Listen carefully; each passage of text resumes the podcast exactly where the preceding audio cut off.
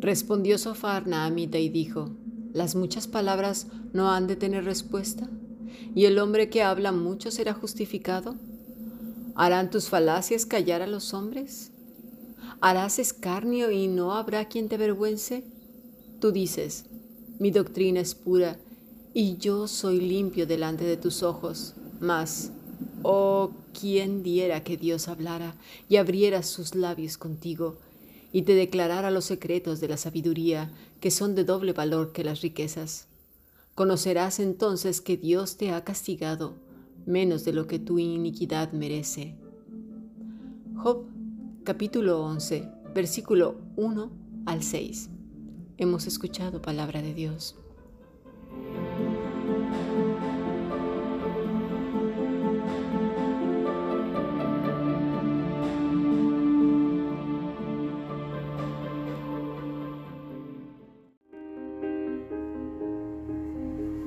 La Fundación Bíblica te invita a participar tanto de esta aula internacional hoy apegados a él, como sus cursos online en mol.fundacionbiblica.com. También adoración de siervos todos los martes a las 7.30 de la tarde España a través de nuestro canal de YouTube. Para cualquier información escribe a fundacionbiblica.gmail.com. Aprendamos juntos del Maestro. Te esperamos.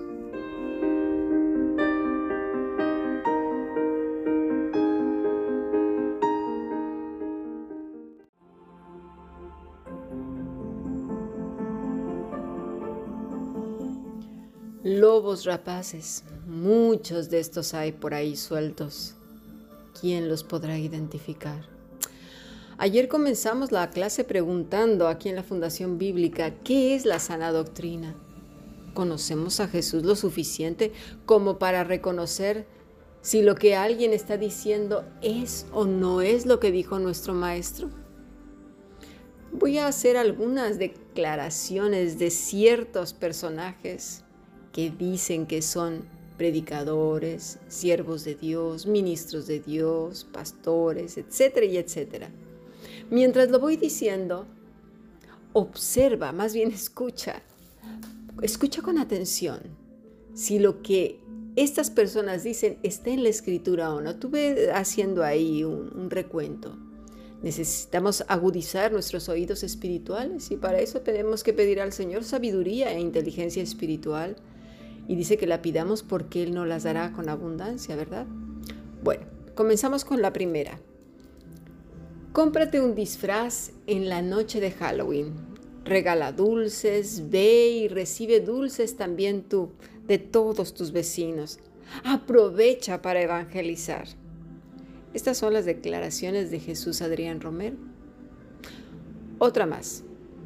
Cristo no viene porque no ofrendas más dinero.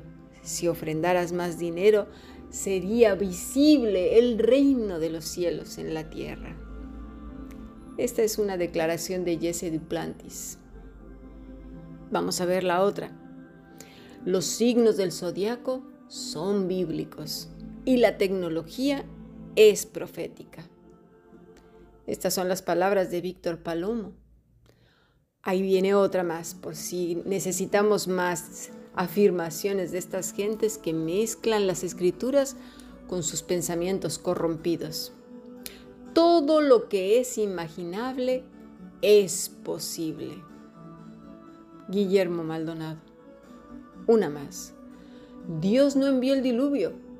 Lo que pasa es que estaba llorando. Esta es una afirmación de un tal Jonathan Mesa. Otro más. Tierra. Tierra es más grande tu gloria y tu bendición. Así se dice en la tierra, en la tierra como en los cielos. ¿Qué dice?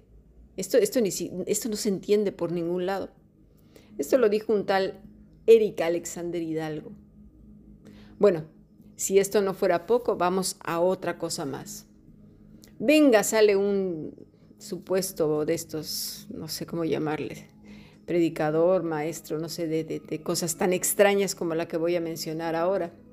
Tomó un montón de tarjetas supuestamente de crédito a saber de qué eran o si las fue a recoger de la basura, yo qué sé, con unas tijeras y empezó a cortarlas y dijo, cortamos toda tarjeta de crédito en el nombre de Jesús para eliminar la ruina financiera en el mundo.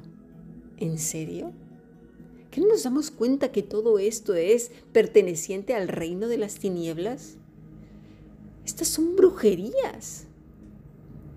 Mira, luego por otro lado hay unos que hacen baños con cubos de agua en la iglesia, los llenan de agua y, dicen que son, están simbolizando baños del Espíritu Santo y que pillan más unción del Espíritu Santo. Yo lo único que veo aquí que van a pillar es un resfriado porque si el agua está fría ya verás tú.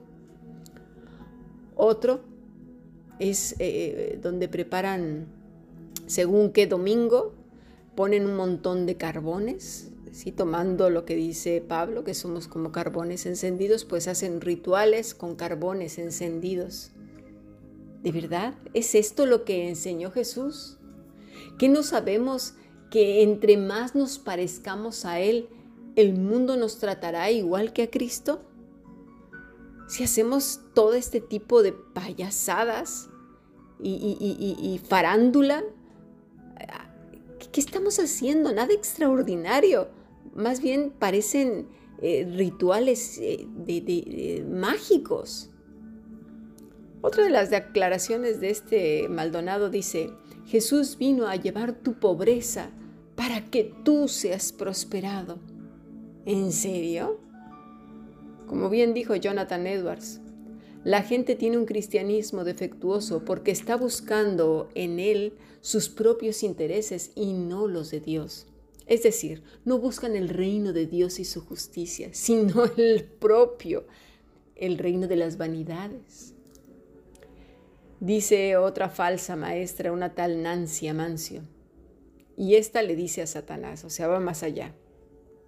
Yo te arrebato mi familia, yo te arrebato mi salud, yo te arrebato los tesoros de los cielos que pertenecen a mi casa. ¿De dónde sacó esta mujer eso? ¿Acaso nuestra, nuestra vida no está en las manos de Dios? ¿Es este el Dios de las Escrituras? ¿Acaso Cristo nos dijo que oráramos de esas maneras? O más bien como en Juan 17, 9 dice él, yo ruego por ellos, no ruego por el mundo, sino por los que me diste, porque son, porque tuyos son. Y todo lo mío es tuyo y lo tuyo mío, y he sido glorificado en ellos. Y ya no estoy en el mundo, mas estos están en el mundo y yo voy a ti.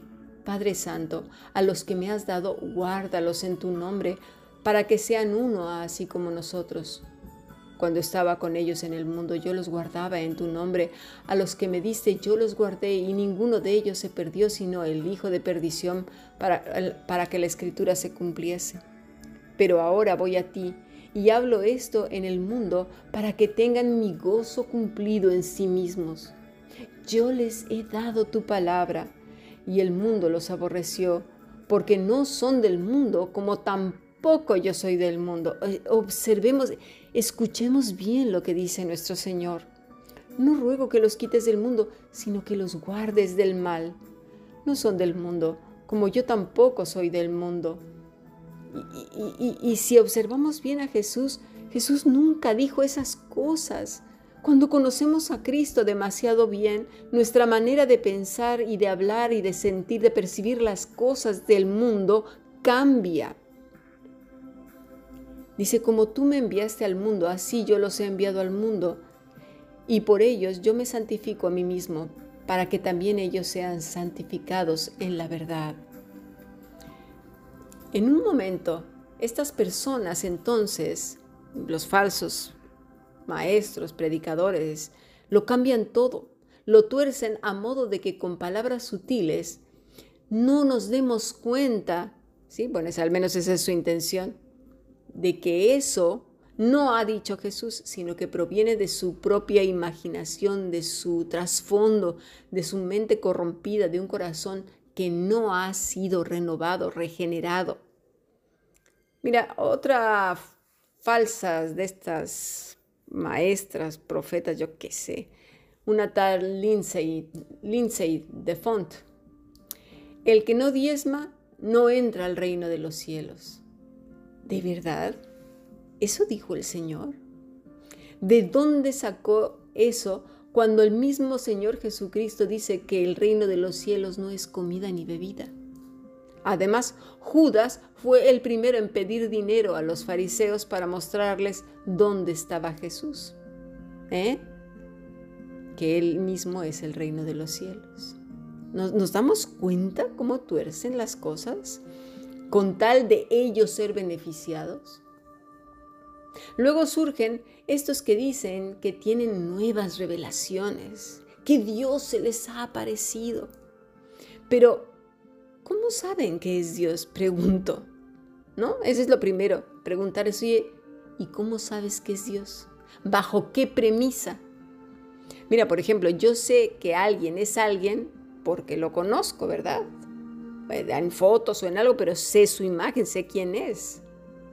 Mi primo, mi tío, un vecino, el, el jefe de no sé quién, quien sea, conozco su cara, lo sé quién es.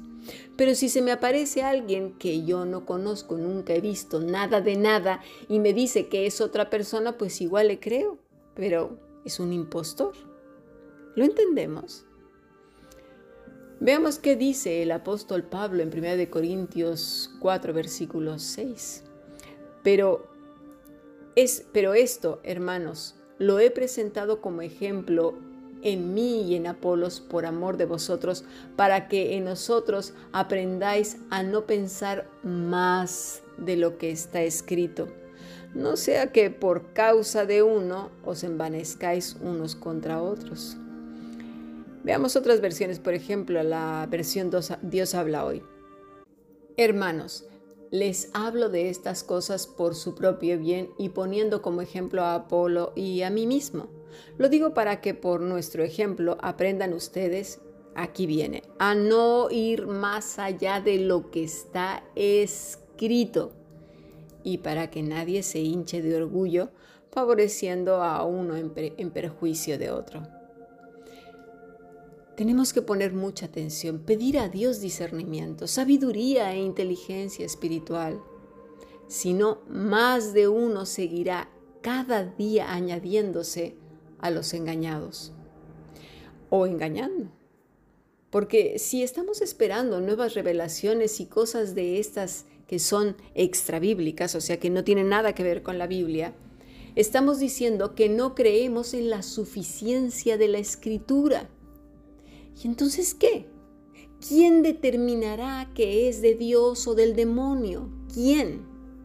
El canon se cerró, mis estimados. El canon quiere decir la Biblia. Ya está escrita, no hay más. Tenemos la palabra de Dios contenida en las escrituras, desde el Génesis hasta el Apocalipsis. Porque que me diga a mí que un ser humano corrompido va a determinar, se va a poner como juez de Dios y de Satanás para determinar qué es qué, nuestro ayo es la escritura. No hay más.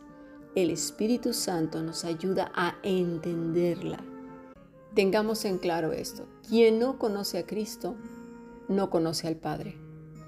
Quien no conoce al Padre, no conoce a Cristo, porque ambos son uno. Y el Espíritu Santo nos lleva a conocer a Cristo. ¿Por medio de qué? De su palabra, las sagradas escrituras. Dice en el texto que leímos de Job 11, ¿verdad? En el versículo 3. ¿Crees que con tu verborrea nos vas a hacer callar y que nadie es capaz de responder a tus burlas? Sin duda alguna, esta debería de ser la voz de los creyentes cuando estamos escuchando un falso Cristo, que nos presentan algo que se parece a la Escritura, algo que se parece a Cristo, pero no es Cristo. Pero ¿cómo distinguir entre lo verdadero y lo falso si no conocemos al Maestro? Vamos a pasar a nuestro siguiente podcast.